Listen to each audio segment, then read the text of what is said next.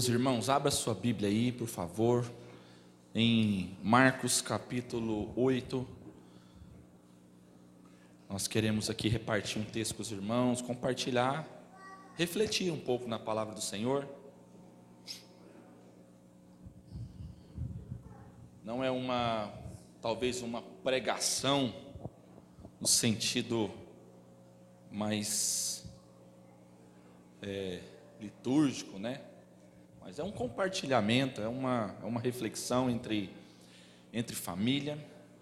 Se você receber como uma pregação, também seja edificado, porque aonde o Senhor apregoar o seu coração através da mensagem de Cristo, que haja então frutos de arrependimento, que haja mesmo uma transformação, uma alegria, um renovo. Amém? Graças a Deus. Irmãos amados, ó, nós vamos ler aí, juntos. É, Marcos 8, verso 31 até o verso 38. Amém? Graças a Deus. Olha o que, que diz o verso 31, preste atenção.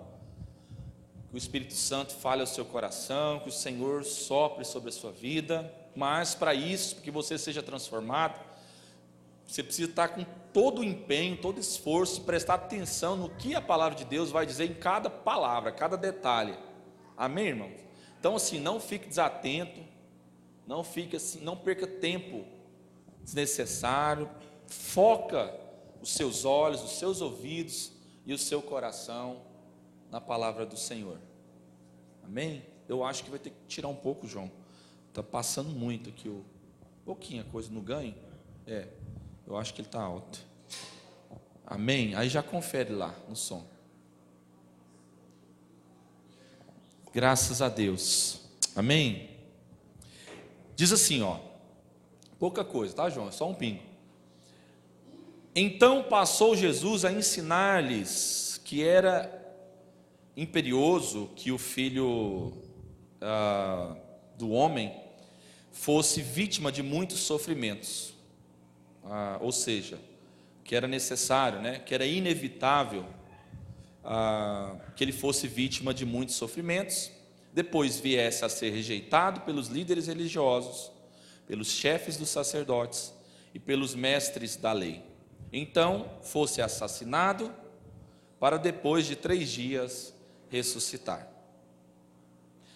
E Jesus falou sobre esse assunto de maneira clara, mas Pedro chamando-o em particular, começou a censurá-lo, ou, em outras palavras, a reprová-lo, ou a discordar de Jesus. Você pode imaginar aí já como Pedro reagiu, como geralmente o Pedro tem um hábito, né, irmãos? Que muitas vezes somos nós. Entretanto, Jesus voltou-se, olhou para seus discípulos, e repreendeu severamente a Pedro. O que, que ele fez com Pedro, irmãos? Ele não apenas repreendeu Pedro, mas ele fez isso de uma forma, então uma forma muito intensa, uma forma muito firme. Amém, irmãos? É, Jesus é esse, esse, esse cara aí que ele é firme, né? Ele não é o paz e amor que às vezes as pessoas estão entendendo aí. Então ele repreende Pedro severamente. E exclamando ou externando para Pedro, ele diz assim, para vocês entenderem o quão severo foi. Ele diz: Para trás de mim, Satanás. Para trás de mim, Satanás. Pois não estáis pensando na obra de Deus, mas sim nas ambições humanas. Em seguida, convocou Jesus a multidão e os discípulos e os desafiou. O que, Jesus faz com a multidão, os discípulos? Desafiou. Então significa que é um desafio, que não é fácil. Amém, irmão? Se fosse fácil, não era um desafio. Amém? E aí o que, que ele desafiou eles? Ele diz assim: ó, se alguém deseja seguir-me, negue-se a si mesmo, tome a sua cruz e venha após mim. Quem quiser, pois, salvar a sua vida, perdê-la-á. Mas quem perder a sua vida por minha causa e pelo Evangelho, salvá-la-á. Portanto, de que adianta uma pessoa ganhar o mundo inteiro e perder a sua alma? Ele pergunta, né? De que adianta uma pessoa ganhar o mundo inteiro e perder a sua alma?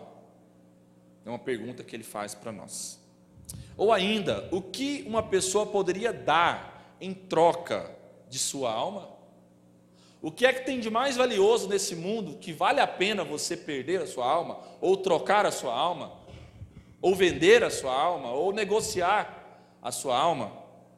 Assim sendo, numa época como esta, de incredulidade, perversidade, se alguém tiver vergonha de mim dos meus ensinamentos, então o filho do homem, quando voltar na glória de seu Pai, juntamente com os santos anjos, também a essa pessoa não oferecerá honra. Amém, irmãos? Graças a Deus. Interessante porque Jesus começa a dizer, a primeira coisa que ele começa a falar é que ele está certo do porquê ele veio e para onde ele está indo. Ele sabe exatamente qual o caminho que ele está trilhando. Ele diz assim: Olha, eu vim para sofrer, eu vim para ser rejeitado no meio desse sofrimento, e sofrendo e sendo rejeitado, eu vou ser morto, né? Eu vou ser assassinado especificamente, e uma vez assassinado e morto, eu vou ressuscitar. Jesus resume no primeiro verso que nós lemos, no verso 31, qual é o seu propósito. Só que isso não fica de uma forma vazia, porque senão ficaria sem entendimento ficaria para nós como apenas assim, poxa, é, é, tá, esse cara é muito corajoso, ele é, está tá disposto aí a morrer, ele é valente, ele tem coragem, mas por que tudo isso? Qual o motivo de Jesus enfatizar tanto, é, de forma tão objetiva, qual era a sua caminhada e por que, que ele estava tão convicto que ele não só passaria por isso, mas ele estava disposto a passar. Ele não estava apenas dizendo assim, ó, oh, gente, eu tenho que passar por isso, eu não queria, né? É uma coisa muito complexa. Se eu pudesse, eu saía fora. Na verdade, eu nem queria estar aqui. Não é isso que Jesus faz. Ele está dizendo assim, ó, eu estou certo disso. Jesus está tão certo disso que quando ele fala sobre esse assunto, verso 32, que é o segundo verso que nós lemos, é, o Pedro já puxa ele no particular, como o verso diz aí, e começa a censurar ele, começa a repreender, na verdade, Jesus, uma expressão mais profunda. E aí no 33 a gente percebe que Jesus é, retorna uma repreensão para Pedro e diz assim: É eu que te repreendo, Pedro. Porque agora tu te comportas como um um diabo, um satanás, como um, alguém que não está manifestando uma consciência espiritual segundo o coração de Deus, uma consciência cristã mas te comporta como alguém que está perdido, não como um salvo. Te comportas como alguém que tem medo, e não como alguém que tem coragem. Tu te comportas, Pedro, como alguém que está tentando ajuntar e não entregar. Tu te comportas como alguém que não compreendeu que toda riqueza que o homem precisa eu já entreguei. Então por isso tu ages contra mim nesse instante. Essa expressão Satanás, ou pode-se dizer um diabo, é como alguém que naquele momento se comportou como um anticristo. O que é um anticristo? É alguém que está contrário ao Espírito de Cristo. É isso que Jesus fala para Pedro. Então, ao expressar que Pedro está enganado naquele instante, Jesus não apenas repreende dizendo que ele se comporta daquele jeito, mas ele usa uma outra afirmação, uma outra repreensão para ele. Ele diz assim: arreda-te para trás, afasta-te. Ou seja, que esse espírito não permaneça diante de mim, ou não permaneça em você. É necessário não apenas que você entenda que você está entendendo errado, que você está pensando errado, que você está agindo errado, mas é necessário que esse espírito saia. É necessário que você abandone essa mentalidade. E é interessante, porque nesse texto de Marcos, de uma forma resumida, Pedro acaba de ser elogiado. Numa uma outra, é, é, é, outro texto, né, um outro evangelho, no, no evangelho de Mateus e também de Lucas, está relatado que é, de forma mais plena, né, mais detalhada, que ele pergunta para os seus discípulos, um pouquinho atrás, andando com eles, ele pergunta assim, como amigos que estão andando, ele está andando, conversando, e ele vira e fala assim, gente, é o seguinte, eu vou fazer uma pergunta para vocês, meus amigos, o que, que, que, esse povo diz que eu sou? O que, que vocês escutam por aí? Como é que é que está acontecendo aí? Como é que o povo está falando aí? Aí eles começam a conversar, ele começa a, a, a responder, ele usa algumas expressões, porque eles ouvem as pessoas falando, e aí eles citam lá assim, não, tem gente que está falando que o senhor é João Batista, outros falam até que o senhor é Elias, enfim, tem outros que falam que é alguns dos profetas, enfim. E aí Jesus fala assim, beleza, está tudo certo. É, tem que cortar lá o ganho lá, João. Está passando muito, baixar o ganho desse aqui. Ele vai ficar. E aí ele fala assim, mas tá bom, eu entendi o que os outros pensam, não tem problema nenhum, eles podem pensar o que eles quiserem. Eu quero saber de vocês. Vocês que andam comigo, o que vocês acham que eu sou? Aí o Pedro responde: vocês acham o quê? Hã? Tu és o Cristo, o Filho do Deus vivo. Aí, quando ele fala isso, na, tanto no Evangelho de Mateus quanto no Evangelho de Lucas, Jesus fala o que para ele? Porque não foste Ou seja, Jesus primeiro elogia Pedro, depois ele censura Pedro. E tudo assim numa sequência. Por que, que Jesus faz isso conosco? Não seria mais agradável para nós se Jesus, depois de ter elogiado a gente, ele passasse pano para a próxima besteira que a gente fizesse, grave, e falasse: não, tadinho, já que ele acertou, acabou de acertar, né? Não, eu vou, eu vou, eu vou deixar isso aqui passar. O que Deus quer ensinar para nós é que princípios e valores não podem ser negociados. Toda vez que alguém está comprometendo um princípio, nós precisamos agir de forma muito severa, muito clara, muito firme. Porque esse tipo de situação não é apenas um erro. Porque um erro por um erro normal, só um erro, ele apenas vai constranger ali, a gente resolve depois, tá tudo certo, dá certo, as pessoas entendem que não entendeu também, não comprometeu nada. Agora o problema é, que não é apenas um erro que Jesus está fazendo com Pedro, é corrigindo uma rota na vida dele, está corrigindo uma mentalidade na vida dele. Porque a outrora ele acaba de ser inspirado pelo Espírito, mas por não vigiar e por ainda não estar transformado, que é o que acontece com muitos de nós, ou a gente está sendo instruído, está fugindo da responsabilidade, o que, que a gente faz como Pedro fez? A gente acerta um e pensa assim: pronto, agora eu acertei essa, significa o meu líder, meu pastor, ou Jesus na minha vida, os meus irmãos, vai deixar passar algo muito grave que eu vier a fazer. E não, irmão, não vai. Nós precisamos ser repreendidos severamente. Isso tudo é expressão de amor. E quando Jesus faz isso com Pedro, Jesus só faz isso com ele porque ele tem uma aliança. Porque se fosse só para não desgastar, se fosse para Jesus ser aceito e o Pedro gostar dele e ficar mais amiguinho dele, então Jesus tinha falado assim: Não, Pedro, você é muito meu amigo, então tá tudo certo. Vou deixar passar essa daí, vamos tocar o barco, bora para frente. Afinal de contas, já te falei tantas vezes, né, que eu estou nessa, nessa labuta aqui, eu estou enfrentando essas coisas aqui. E assim, é, eu estou indo meu caminho, tá? fazer o quê, né? Eu não tenho outra opção, eu tenho que morrer mesmo, eu tenho que sofrer mesmo, né? Ô oh, vida cruel. Mas não é isso que Jesus faz. O sofrimento para Jesus, as traições que Jesus suporta, as dores que Jesus carrega, são significativas. E está mudando o curso da humanidade elas têm um propósito muito maior do que coisas terrenas, do que uma experiência terrena. Mas ela transforma a partir do, é, do terreno para o eterno, ou do eterno para o terreno, que nos permite continuar vivendo uma vida eterna, uma nova vida eterna.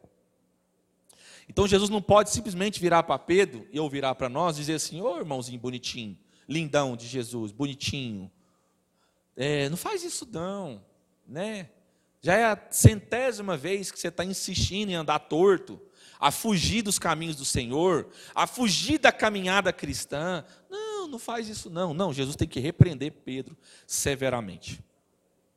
Fica claro isso para nós, irmão? Que Jesus repreende Pedro severamente, porque não é apenas um erro, mas é uma quebra de princípio. Pedro está querendo perverter a caminhada de Jesus, Pedro está querendo tirar Jesus do foco. Então, toda vez que alguém tentar tirar você do foco, e você falar com essa pessoa e ele continuar insistindo, você vai ter que ser um pouco mais duro com ela. Dizer assim: ou você entende que eu sirvo a Cristo, que meu caminho é cruz, que o meu caminho é entregar a minha vida, que o meu caminho não é ganhar, mas é entregar, é perder. Quem, quem perde é o que ganha, quem morre é o que vive. Então, se você não entender isso, arreda-te de mim com essa mentalidade. Jesus sabia que Pedro estava sendo tratado pelo Espírito Santo. E Jesus sabia que Pedro tinha uma aliança com ele, assim como ele tem com Pedro e conosco. Então ele não tem medo de falar a verdade para Pedro. Não tem medo de Pedro ir embora e fugir. Não tem medo do Pedro sair falando mal da igreja. Ele não tem medo do Pedro negá-lo, não tem medo de traí-lo. Ele não tem medo, porque ele está certo que ele está no caminho certo do Pai, ele está na rota certa. Isso é muito poderoso porque o texto segue fazendo algumas colocações que a gente, apesar de conhecer o texto, a gente deixa passar de uma forma muito assim, chega a ser é, desprezível a forma como a gente reage à, à palavra de Deus. Olha o que, que ele continua dizendo. Depois que ele fala sobre se alguém desejar seguir-me, tem que negar a si mesmo, tomar a sua cruz e, e, e, e vir após mim, ele vai dizer que quem quiser, pois, salvar a sua vida, vai ter que perder. Ele inverte as posições, porque aqui na terra a coisa funciona de um jeito, mas no céu as coisas funcionam de outro. Por que, que na terra funciona ao contrário? A mentalidade celestial. É porque na terra nós temos o coração, a mente, o corpo em si corrompido, corruptível. Abalou mexeu com a nossa estrutura, então nós perdemos a essência, a mentalidade, o entendimento de que Deus é dono de tudo, é rico é, e galardoador daqueles que o buscam. Então a gente está sempre procurando ajuntar porque a gente tem falta de alguma coisa e a gente pensa que nós vamos encontrar isso nas riquezas, nas coisas e nessa vida. E jamais nós vamos encontrar. Eu sei que isso parece muito óbvio para você, mas o pior de tudo é que, apesar da gente saber disso, a gente se comporta como Pedro e como muitas vezes um diabo, com a mentalidade diabólica e satânica. Porque a gente coloca as coisas em primeiro lugar. Porque a gente vive correndo atrás de dinheiro, de recurso, de coisas, de bens materiais. Isso é muito grave para nós. E ele segue dizendo assim: Agora, quem perder a sua vida por minha causa, pelo Evangelho, salva lá. E o verso 36 é enfático. Eu queria enfatizar esse verso com os irmãos. Portanto, do que adianta uma pessoa ganhar o mundo inteiro e perder a sua alma? Muita gente pode ler esse texto ou esse trecho e pensar assim: Jesus é contra riquezas. Ninguém pode possuir nada aqui nessa terra. Porque ele é contra a gente possuir as coisas. O que Jesus está dizendo aqui não é que ele é contra as riquezas. Não, Jesus nunca foi contra você possuir as riquezas. Amém, irmãos? Jesus é contra as riquezas te possuírem. Jesus é contra você trabalhar para elas, em favor delas. Correr atrás disso aí. Viver por isso daí. Jesus é contra você deixar isso tomar o seu coração. E isso se tornar um ídolo na sua vida. Agora, quando você tem maturidade, quando você tem consciência, e você não corre atrás disso, e isso da parte de Deus chega até você, você tem um dom aí para gerenciar uma empresa, seus negócios, é, existe uma graça de Deus sobre a sua vida que te deu capacidade, o dom, de forma natural, para que você seja alguém bem sucedido financeiramente. Isso é bom quando você usa isso, esse dom maravilhoso, para conseguir ser um bom mordomo de Deus e distribuir aquilo que Deus colocou nas suas mãos para com as pessoas, para com aqueles que Deus ama. Olha o que, que o texto de 1 Timóteo 6,10 diz. Vamos falar especificamente sobre o dinheiro, porque traz a perspectiva de riqueza de coisas. Pois o amor ao dinheiro é a raiz de todos os males. Algumas pessoas, por cobiçarem o dinheiro, desviaram-se da fé e se atormentaram com muitos sofrimentos. Então, muita gente que tinha uma aparência de uma vida piedosa, por amar tanto dinheiro, se desviaram da fé. O que é se desviar da fé?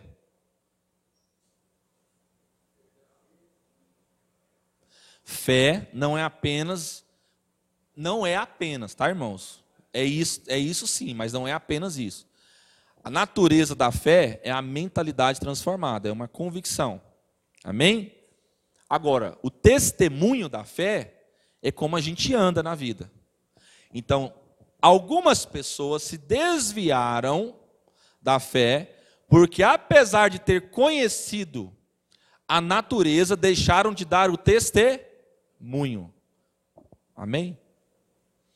Então, não brinque pensando assim, só porque você conhece sobre Bíblia, você já ouviu, você já entendeu, você pode usar a palavra de Deus do jeito que você quer. No dia que Pedro foi usar a palavra, não de Deus, mas do jeito que ele entendia, que ele achou que era o certo, com aparência de piedoso, porque Pedro dá uma aparência que ele é muito piedoso aqui. Porque ele vai chamar Jesus para o canto e falar assim: Ô Jesus, de outra palavra, em outras palavras, é eu, poxa, estou preocupado demais com o Senhor, não, só não precisa de morrer de jeito, não. Nossa, que coisa terrível. Nossa, jamais. Você ficar sofrendo, você ser traído, sabe? Esses tantos de chefes aí, de sacerdotes aí, sabe? Nossa, meu Deus do céu, você não precisa disso aí, não. Vai, Jesus, o senhor, sabe, o senhor entendeu o que eu estou querendo dizer? O senhor sabe se o senhor usar né, o poder lá, dá para o senhor se safar dessa daí. Vocês estão entendendo, irmãos? Mas Cristo está bem resolvido e nós precisamos estar bem resolvidos, ao ponto de não desviarmos dessa caminhada de fé. Agora, qual que é o pior? O pior é que nós estamos sendo tentados a todo momento. Pior no bom sentido. Porque as provações, apesar de serem duras, graves, fortes, elas são para nos provar e nos aprovar. Amém, irmãos? Então não é para te destruir. Agora o que, que eu estou vendo, irmãos? Um testemunho aqui particular. Eu estou percebendo que o ser humano não é só a gente aqui, não, tá, irmão? Eu, eu, já, eu já li algumas coisas sobre isso, já percebi na história da humanidade, eu vejo nas escrituras acontecendo isso. E assim, tá, faz parte da história da humanidade, faz parte do pecado do homem, da fragilidade humana. Eu percebo que não é diferente com a gente. Quando algo para nós está aparentemente confortável, a gente começa a deixar de lado aquilo que são os princípios e valores da fé cristã. E a gente começa a pensar ou agir de uma forma que assim não é tão grave assim, não é tão séria assim essa caminhada com Jesus. A coisa vai ficando boa, vai ficando confortável, vai ficando mais tranquilo, e a gente começa a ser covarde. Eu estou percebendo um espírito de covardia em muitos de nós aqui. A gente não se importa assim. Quer ver um, um erro grave aqui nós? Eu, vou, eu preciso falar isso.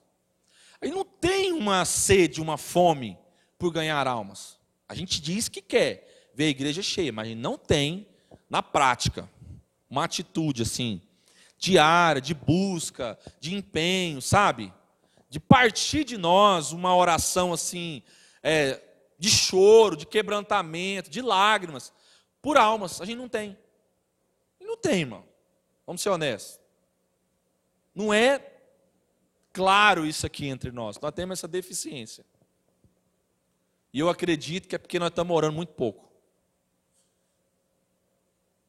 A gente encontra até bastante. Mas nossos encontros está tão bom, está tão agradável, tem comida tão boa, que a gente está muito confortável. Então, quando a gente está confortável, começa a produzir uma geração frágil, deficiente. Uma geração atrofiada. Porque está tão bom que a gente gosta. A gente quer ficar assim, tá maravilhoso. E é por isso que Jesus é tão firme com, com Pedro. Porque não era só o fato de mostrar um erro de Pedro. Ele precisava trazer um senso de indignação sobre a vida de Pedro. Porque também não era só Pedro, se você parar e reparar no texto, Pedro, olha só que diferença. Pedro chama Jesus no particular, porque é tão covarde que nem para falar no meio de todo mundo, ele não tem coragem de expor a sua opinião. Mas quando Jesus vai aplicar o princípio, ele aplica no meio de todo mundo. Ele não chama Pedro no particular, ele fala diante de todos os discípulos que estavam diante dele. Para que todos saibam claramente para onde ele está indo, qual é o seu propósito, qual é a sua caminhada e o que ele não vai negociar. E aí a grande pergunta que eu fiz da grande, do grande verso aí que eu queria enfatizar é sobre essa perspectiva de alma. Porque a alma fala de quem, na tradução assim mais clara, mais, mais tranquila para a gente entender melhor, para não é, filosofar muito, nem teologizar demais, mas a alma vem falar de quem nós somos por dentro, do nosso interior, do nosso ser, no nosso ser interior. Então, de que adianta por fora termos conquistado tantas coisas e ter dado certo tantas coisas, ou tudo certo, se no fim de tudo mais importante, nós perdemos a nossa alma. Antes de dar tudo errado aqui para nós, e estarmos firmes nas promessas, firmes no Senhor, certos de que a nossa alma está na mão do nosso Criador e que Ele se agrada de nós porque nós andamos segundo a sua obediência e não nos envergonhamos do Evangelho, porque é outro ponto que nós fazemos diariamente. Ah, mas como que a gente envergonha? A gente envergonha de muitas formas. E se tem uma coisa assim que o Senhor está batendo um martelo no meu coração, irmãos, é sobre esse espírito de covardia. Eu vejo essa covardia em Pedro. Eu vejo um Pedro transformado lá na frente. Mas nesse momento eu vejo um Pedro covarde. Eu vejo um Pedro querendo se safar. Eu vejo um Pedro fujão. E esse Pedro se parece conosco. A gente foge, a gente é covarde, a gente mente. Mentirinhas pequenas. A gente mente. E a gente só mente porque a gente é covarde. A gente não tem coragem de enfrentar as pessoas, as reações das pessoas, quando elas descobrirem que, quando a gente falar a verdade, o que de fato a gente pensa, o que de fato a gente fez, o porquê não fizemos. Aí a gente fica inventando desculpa. E aí, porque a gente acha que Jesus não está aqui, a gente consegue mentir para os nossos irmãos. Não sabendo que Deus conhece nosso coração, ou não lembrando disso. E que apesar de não ter Jesus aqui, fisicamente, aquela figura de Jesus lá, o corpo dele está aqui reunido, discernido pelo Espírito de Cristo que está em nós. Ou seja, tudo aquilo que Deus fez através de Jesus, quando ele diz: Olha, quem quiser vir após mim, né, negue-se a si mesmo, tome a sua cruz e siga-me. Ele está dizendo assim: ó, quem quiser dar continuidade a essa caminhada que eu comecei, se você creu na minha mensagem, se você acredita no meu testemunho, se você crê na proposta que eu tenho para vocês, então é o seguinte: vocês, primeira coisa que vocês têm que fazer é negar a si mesmo. Tome a sua cruz, assuma a responsabilidade, aguente a dor, suporte os sofrimentos, suporte a vergonha, as traições, as negações, as difamações. Suporte, inclusive, o fato de que você vai ter que resguardar a verdade. E muitas vezes não ser aceito pelas pessoas. Muitas vezes você ser chicoteado e chacotado, receber chacota das pessoas, críticas, sorrisos, dedos apontando, zombarias. Muitas vezes nós vamos ter que passar situações em que nós vamos ter que chegar diante da nossa família de sangue. E parece, irmãos, não é só parece, eu vou te falar uma coisa, se você tem dúvida, vou tirar sua dúvida aqui hoje. Parece que você é o patinho feio da família, que você está errado, que está todo mundo certo, que você é o, você está perdido, mas na verdade isso aí é só a contradição de uma mentalidade diabólica, satânica, de que às vezes sua família inteira não está entendendo que você tem uma nova vida. E você vai ficar como maluco, como errado, como doido. Você vai ficar como alguém que está, assim, destoado da família. Aí a pergunta que eu te faço, em Cristo, se você ler as Escrituras, vou te perguntar, ver se você lê. Em Cristo, diante do testemunho de Jesus, diante daquilo que ele falou, você vai se condicionar a negociar os seus princípios e valores só para ficar bonitinho diante de seus familiares? Ou você não achar que eu estou falando da família, perseguindo a família, sou contra a família, como muitos já disseram aí, né? querendo mudar e perverter o que a gente prega. Mas diante dos seus amigos, da sua faculdade, do seu trabalho, da sua escola, onde você estiver, você vai se condicionar Vai ficar de boa com todo mundo ou você vai enfatizar como Jesus fez com Pedro, dizer assim, ó, oh, vou dizer uma coisa para você, essa mentalidade aí eu rejeito. Eu não creio nisso. E se for para você ficar perto de mim, continuar enfatizando isso sobre mim, querendo me perverter, eu prefiro que você fique distante. Eu prefiro sofrer a dor da distância do que a covardia de deixar você perdido e não te falar a verdade. As pessoas pensam que a gente se distancia delas ou permite elas ficarem distantes, porque na verdade a gente odeia elas. Mas na verdade, algumas distâncias são necessárias para que Deus trabalhe no coração das pessoas e elas entendam o privilégio que elas perdem. E elas entendam que negligenciando e negociando aquilo que Deus tem falado a respeito de nós, e a caminhada que Ele quer que a gente trilhe a partida de Jesus, então nós não podemos desviar nem para a esquerda nem para a direita, nós não podemos oscilar. E aí, irmãos, mais uma vez eu quero enfatizar. Nós vamos ter que estar convictos, levantar, dormir e acordar todos os dias, lembrando e pregando ao nosso coração do qual motivo, qual o propósito nós estamos aqui. Nós temos que saber para quem nós, a quem nós pertencemos, para onde nós vamos, por que, que nós estamos aqui. E quando a gente vai esquecendo isso, e é isso que eu estou percebendo em alguns irmãos, a gente percebe uma dificuldade muito grande. O que fica claro é que esse espírito de covardia, que está completamente atrelado ao medo, põe uma coisa na sua cabeça: medo, irmão.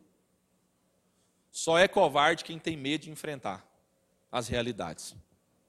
Se você está covarde em alguma situação, é porque o medo de enfrentar as realidades tomou conta do seu coração. E acredite, os covardes não herdarão o reino de Deus. Por quê? Porque se tem uma coisa que o Espírito Santo opera em qualquer cristão, independente da dificuldade nossa, é um espírito de coragem, de intrepidez e ousadia. Se alguém ainda vive na covardia e no medo, não foi aperfeiçoado no amor. O amor não operou nessa pessoa, não transformou o interior dela.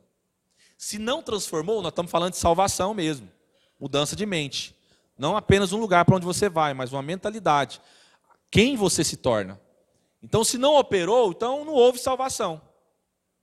Então é impossível você desfrutar da vida eterna e das mansões celestiais se você não foi transformado o seu modo de pensar.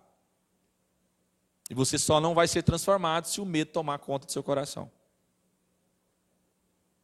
Porque no medo faz a gente é, desonrar por medo, desonrar a Cristo por medo de falar a verdade para as, pessoas aqui na terra. O que, que eu quero dizer?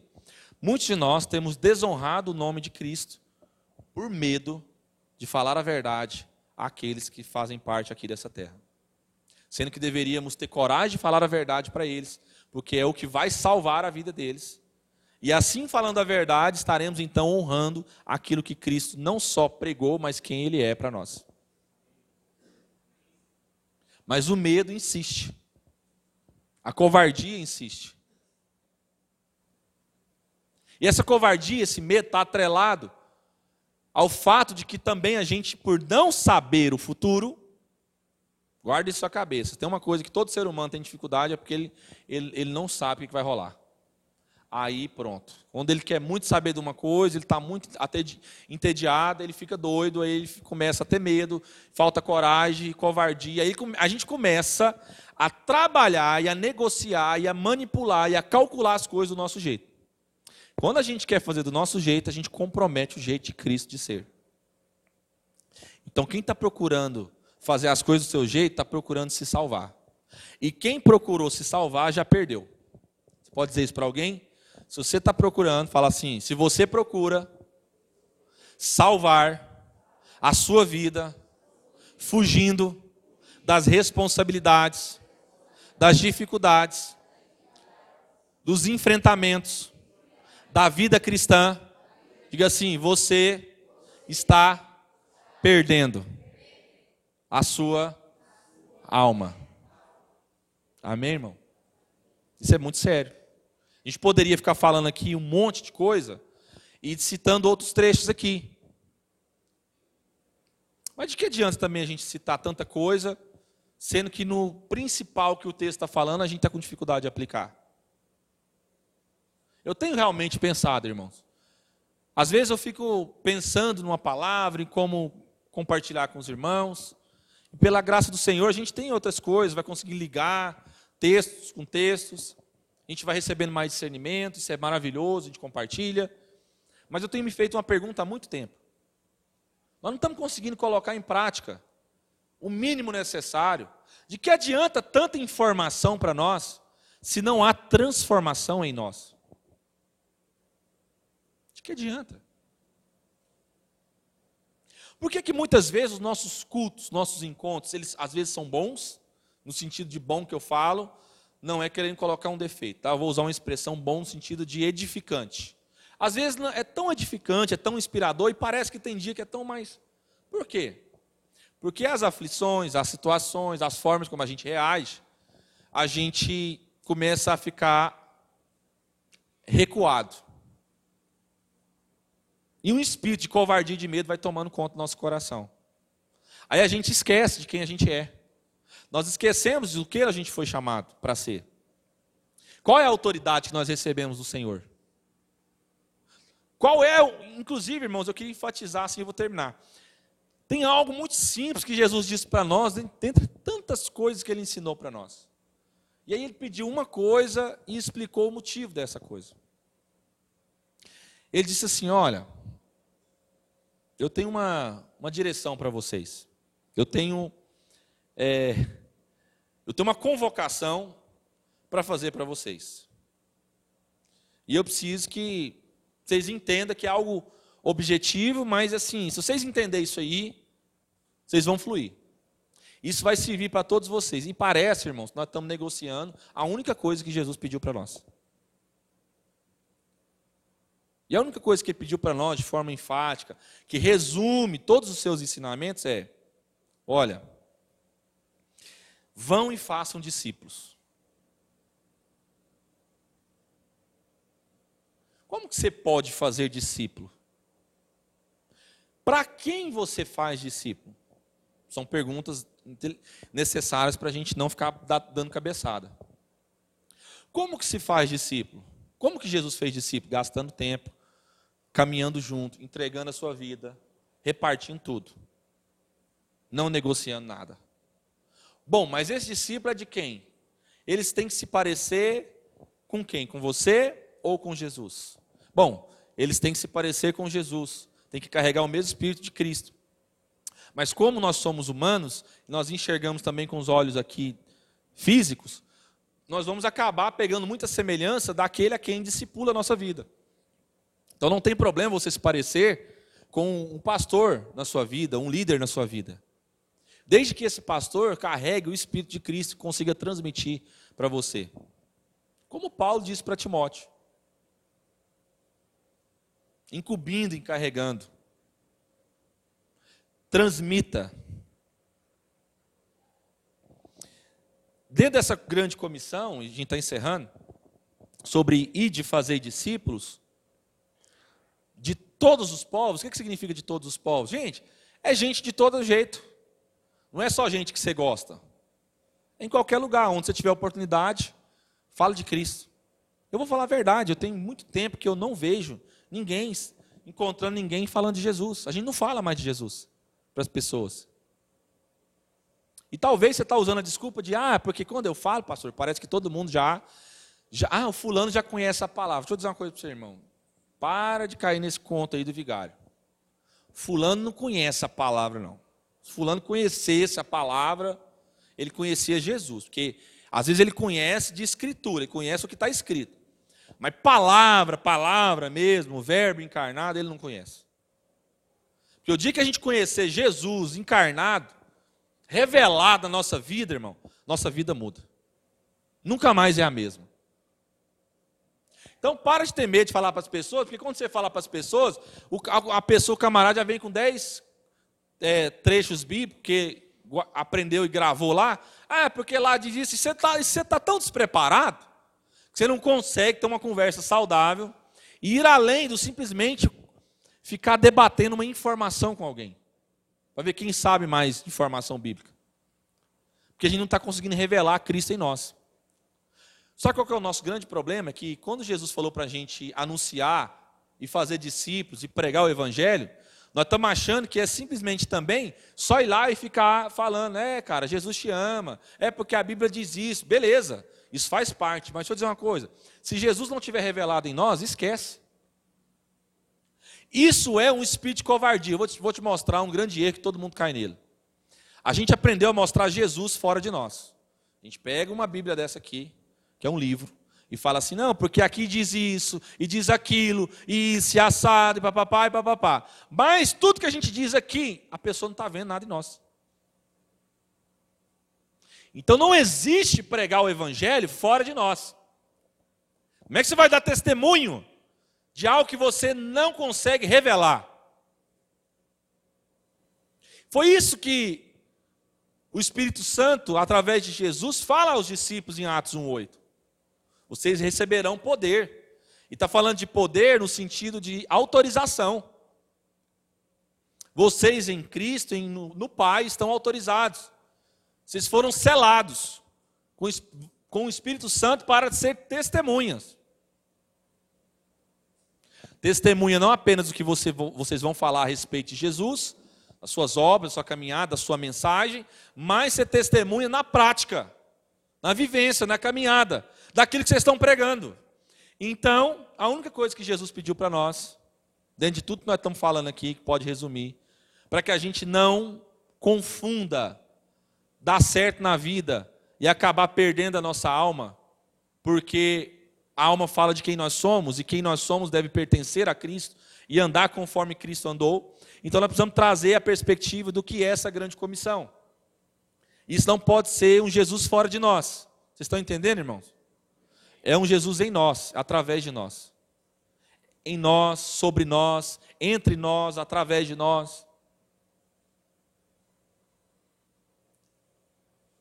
Essa perspectiva de batizar não é não é o ato litúrgico, não é apenas o sacramento. Porque não adianta alguém ir lá descer as águas, irmãos e não houver transformação, entendimento, não houver uma nova vida, uma disposição em obedecer, você vai ter que matar sua carne todo dia. É uma luta, irmão. É uma luta diária. É você ser paciente com quem você não quer.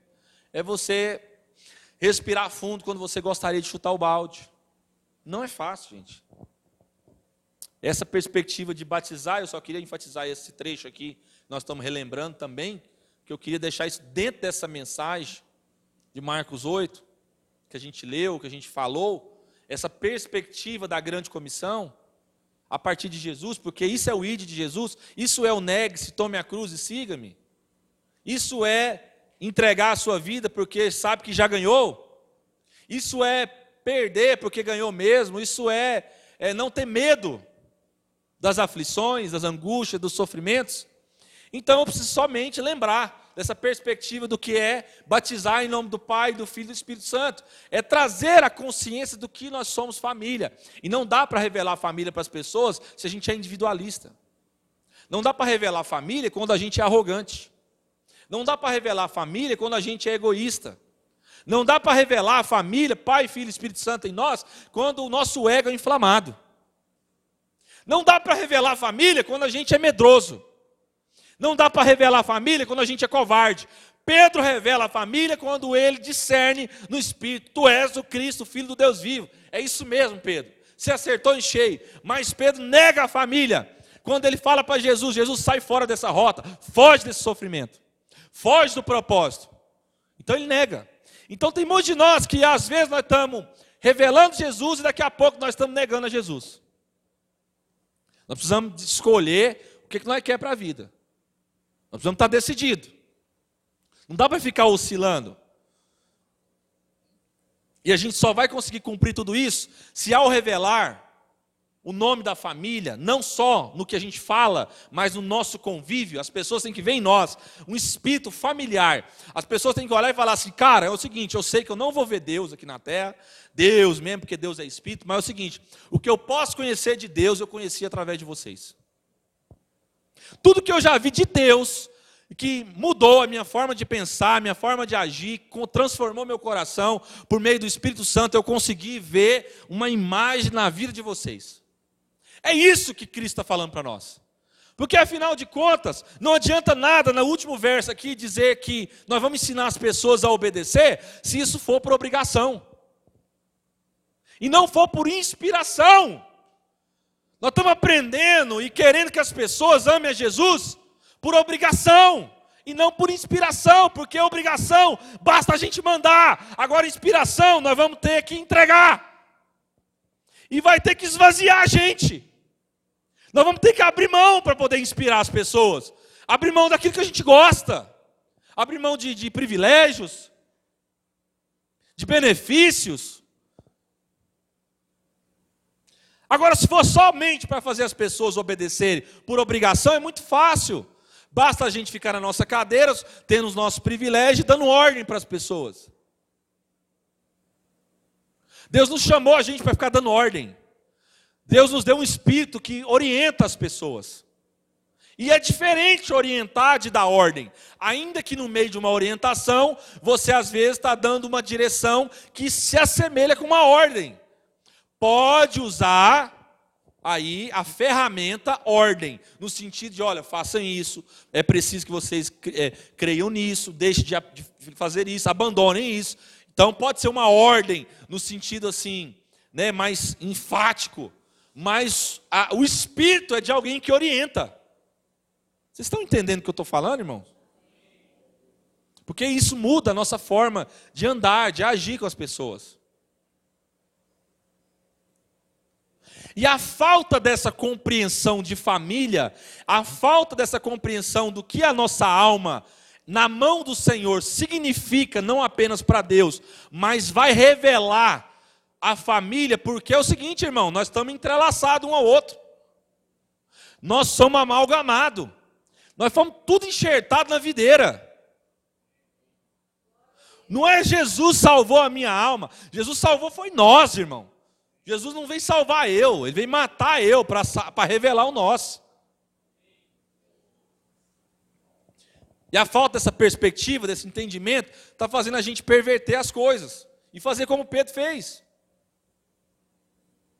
A gente está tão covarde, a gente está tão sem honra, porque é isso que falou no texto lá também.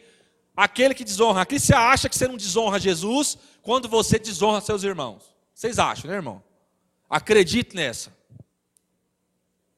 Vocês desonram Jesus, irmãos. Nós desonramos a Cristo quando a gente desonra uns aos outros. Ingratidão, falta de aliança, sabe? falta de um senso de pertencimento. As pessoas faltam culto, não avisa. Não fala nada, irmão. Não é uma obrigação, mas não tem consciência, não tem um mínimo de aliança, de relacionamento. E alguns que avisam, avisam por obrigação. Tem certo aviso que eu gostaria que nem me avisasse. Era melhor que não me avisasse nada, do que a forma que a gente faz. Por quê? Porque a gente age uns com os outros como se a gente fosse estranho. Como se a gente não pertencesse uns aos outros. Como se não fôssemos comprados pelo mesmo sangue. E como se a nossa alma não pertencesse a um só Criador. A gente diz que a nossa alma pertence a Cristo, nós somos dele, que nós somos discípulos dele, que a gente ama Jesus, mas a gente anda como alguém que é individualista. A gente não, não quer que as pessoas incomodem a gente, a gente não quer que as pessoas falem na nossa vida, a gente não quer que as pessoas intrometam na nossa vida. Porque sabe se intrometer, a luz de Cristo vai brilhar e vai mostrar o quê? A nossa sujeira.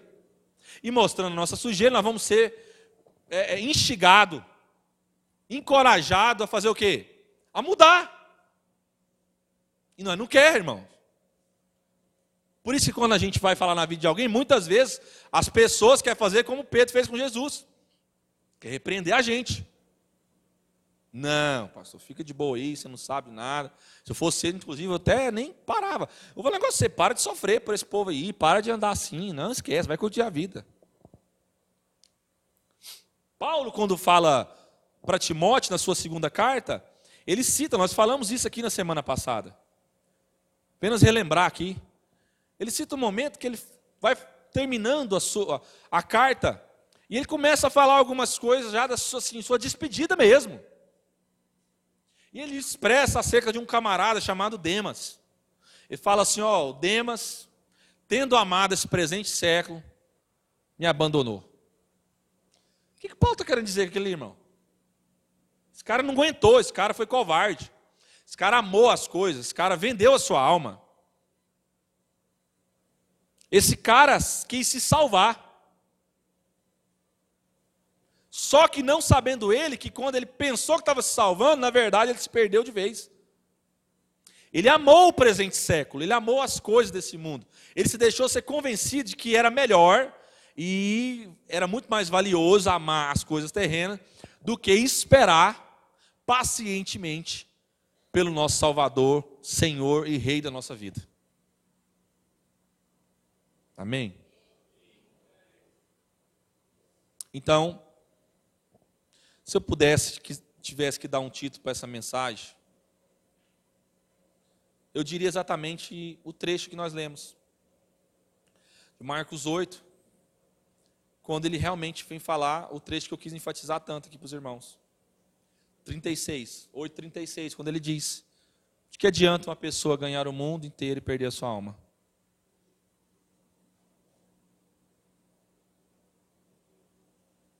Então, meus irmãos, Cuidado. Cuidado porque é sutil, o negócio é bem discreto. O diabo ele é muito astuto.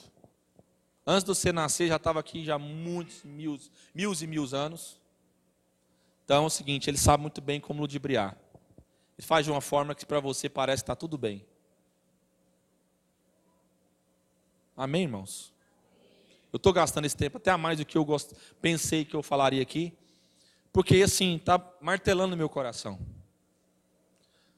Eu queria te instigar e te inspirar para que você orasse todos os dias da sua vida por duas coisas: para que Deus tirasse de você esse espírito de covardia. E ao tirar o espírito de covardia, que você orasse por isso sempre, para que você pedisse também para que Deus te desse espírito de sabedoria, te livrasse da covardia e te desse sabedoria. Porque se você estiver livre da covardia, do medo, você vai ser corajoso. E se você for corajoso, você tem que estar munido, preparado de sabedoria para poder lidar com as situações. Para que você discirna em Deus e não fuja delas. Amém, meus irmãos? Graças a Deus. Então é isso que Deus quer de nós. Que a gente não negocie. Que a gente não se afaste. Que a gente não permita que ninguém também venha perverter aquilo que Cristo fala a respeito de nós, a nossa caminhada. E isso não vai custar muito, vai custar tudo, a gente está cansado de falar aqui. Que você não pense que você pode negociar. Jesus, por amar a nós, ele era e é e fala conosco de forma firme e severa. Por isso que nós a gente fala às vezes com os irmãos de uma forma bem dura, bem firme e às vezes bem severa. Como diz aí um teólogo, certa vez ele disse que é, Jesus falava palavras duras para falar de realidades severas. Porque é isso que o amor faz. Eu não sei se é o Piper que fala isso, não lembro, quem puder me ajudar aí. Ah, e ele fala porque é isso que o amor faz. E o oposto do amor não é o ódio, é realmente a bajulação. Então, quem não ama, bajula. Agora, quem ama, ainda que seja severo e duro, ele fala a verdade, porque só a verdade liberta. Lembra de Jesus falando? Conhecereis a verdade e ela vos libertará. Essa verdade, a partir da palavra, revela o Cristo encarnado em nós.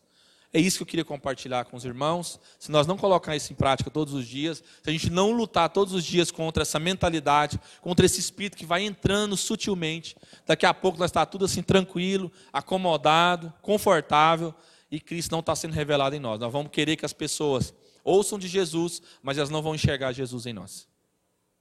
E isso já é um alerta grave de que alguns de nós pode talvez ter perdido a sua alma porque negociou princípios e valores. Amém? Que Deus abençoe a todos. Obrigado, irmãos, por me ouvir. É sempre uma bênção, um privilégio, uma graça compartilhar com os irmãos a palavra do Senhor.